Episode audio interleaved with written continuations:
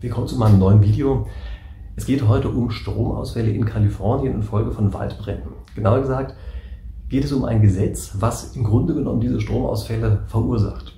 Ähm, jetzt fragen wir uns, wie kann es eigentlich sein, dass ein Gesetz Stromausfälle verursacht? Na, ganz einfach, es ist ein Gesetz, was erlassen worden ist und sich sogar explizit auf die Spieltheorie beruft, aber dummerweise zu Konsequenzen führt, die man am Anfang sich so nicht überlegt hatte. Also, was ist die Situation?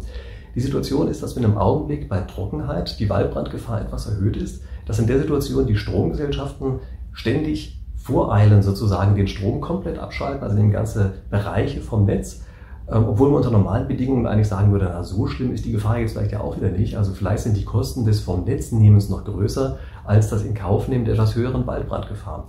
Und woran liegt das, dass das passiert? Nun, das liegt daran, dass es ein Gesetz gibt, was sich ganz explizit auf die Spieltheorie beruft und was sagt, die Stromgesellschaften sind immer schuld, also sind immer haftbar zu machen, wenn ihr Equipment, ihre Stromversorgung in irgendeiner Form zum Waldbrand geführt hat, völlig unabhängig davon, ob sie alles richtig gemacht haben, also ob sie fahrlässig gehandelt haben, ob es leicht fahrlässig war oder überhaupt, sondern egal, in jedem Fall ähm, ist die Stromgesellschaft dafür haftbar zu machen.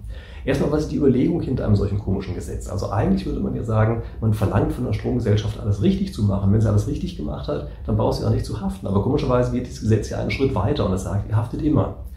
Die Idee dahinter ist, wie gesagt, eine spieltheoretische Idee, nämlich ähm, es liegt die sogenannte Informationsasymmetrie vor. Also man geht davon aus, dass die Stromgesellschaft die einzigen sind, die wirklich wissen, wie eine Gewaltbrandgefahr wirklich einzuschätzen ist und wie sie zu verhindern ist und dass alle Außenstehenden, also Gesetzgeber oder auch alle anderen Beteiligten, vielleicht Sicherheitsbehörden, Inspektoren und so weiter, dass die das nicht so ganz genau überprüfen können. Und normalerweise wäre es jetzt so, wenn man sagen würde, ihr müsst alles richtig machen, dann hinkt man entweder mit den Vorgaben immer der technischen Entwicklung hinterher, also es wäre schon viel mehr möglich, als man vorgibt, oder aber ähm, die Stromgesellschaft zieht einen letztlich in irgendeiner Form über den Tisch, weil sie Dinge behaupten, die man so von außen gar nicht nachprüfen kann. Und um das komplett zu verhindern, sagt man, ihr braucht gar nicht erst mit solchen Spielchen anzufangen, ihr haftet immer.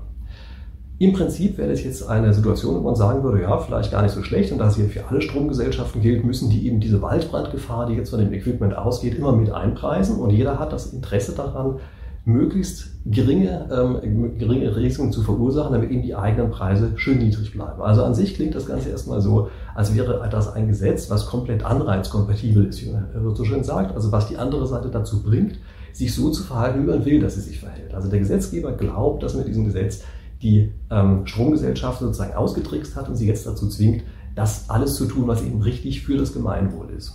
Das Dumme ist, dieses Gemeinwohl besteht aus mehreren Komponenten. Das besteht zum einen Teil aus der Waldbrandgefahr oder aus der Verhinderung der Waldbrandgefahr und zum anderen Teil besteht es natürlich auch daraus, dass die Haushalte mit Strom versorgt werden. Und beide Komponenten verursachen Kosten oder Nutzen. Und natürlich ist es klar, wenn ein Wald brennt, dann ist das erstmal sehr teuer und sollte verhindert werden.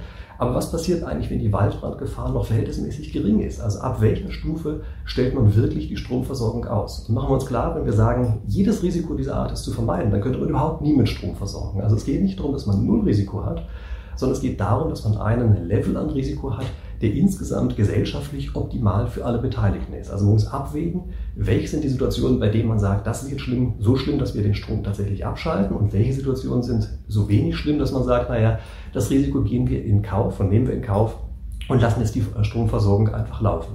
Und dieses Gesetz hat jetzt zur Folge, dass die eine Seite dieser Überlegung, nämlich die Waldbrandgefahr, die einzige ist, die noch relevant ist für die Stromgesellschaft. Denn gucken wir uns mal kurz an. In dem Augenblick, wo sie den Strom abschalten, verursachen sie hauptsächlich Kosten auf der anderen Seite. Also es sind natürlich bei sich selber auch gewisse Kosten, ähm, weil sie jetzt die entsprechenden Erlöse nicht kriegen durch den Stromverkauf, klar, aber das ist verhältnismäßig wenig im Vergleich zu dem, was sie an externen Kosten der anderen Seite aufbürden, also den Verbrauchern, die den Strom eigentlich gerne haben wollen. Und die Stromgesellschaft ist aber natürlich auf dem Standpunkt, dass sie sagt, naja, für uns ist eigentlich nur relevant, was unsere eigenen Kosten sind und die anderen Kosten, die gehen uns hier erstmal nichts an. Ähm, die gehen nicht in unsere Kalkulation mit ein und der Gesetzgeber hat ja gesagt, wir sollen so vorsichtig sein, wie es überhaupt nur geht. Also stellen sie eben die ganze Zeit proaktiv und letztlich viel zu früh den Strom ab. Und das ist eben eine Situation, die ganz schnell passiert, wenn man spieltheoretische äh, Zusammenhänge nicht komplett durchdenkt. Es startet mit einer richtigen Überlegung, Überlegung also startet damit, dass man sagt, man muss diese Informationsasymmetrie in irgendeiner Form überwinden. Aber leider hat man dann einen Vertrag gefunden, also in Form ein Gesetz, aber es ist natürlich auch spieltheoretisch betrachtet wie ein Vertrag. Also man hat einen Vertrag gefunden, der die andere Seite in eine Position bringt, in der sie eben den anderen, den Verbrauchern, ähm, übermäßige Kosten aufbürden, nur um sich selber ähm, aus der Situation ähm, herauszuwinden, die da für sie entstanden ist. So, das ist ähm, die Analyse eines spieltheoretischen Vertrages in Kalifornien.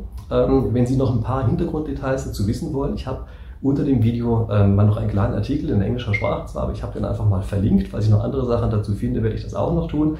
Aber Sie kriegen dann ein bisschen was über die Hintergründe, ähm, wie es im Augenblick aussieht.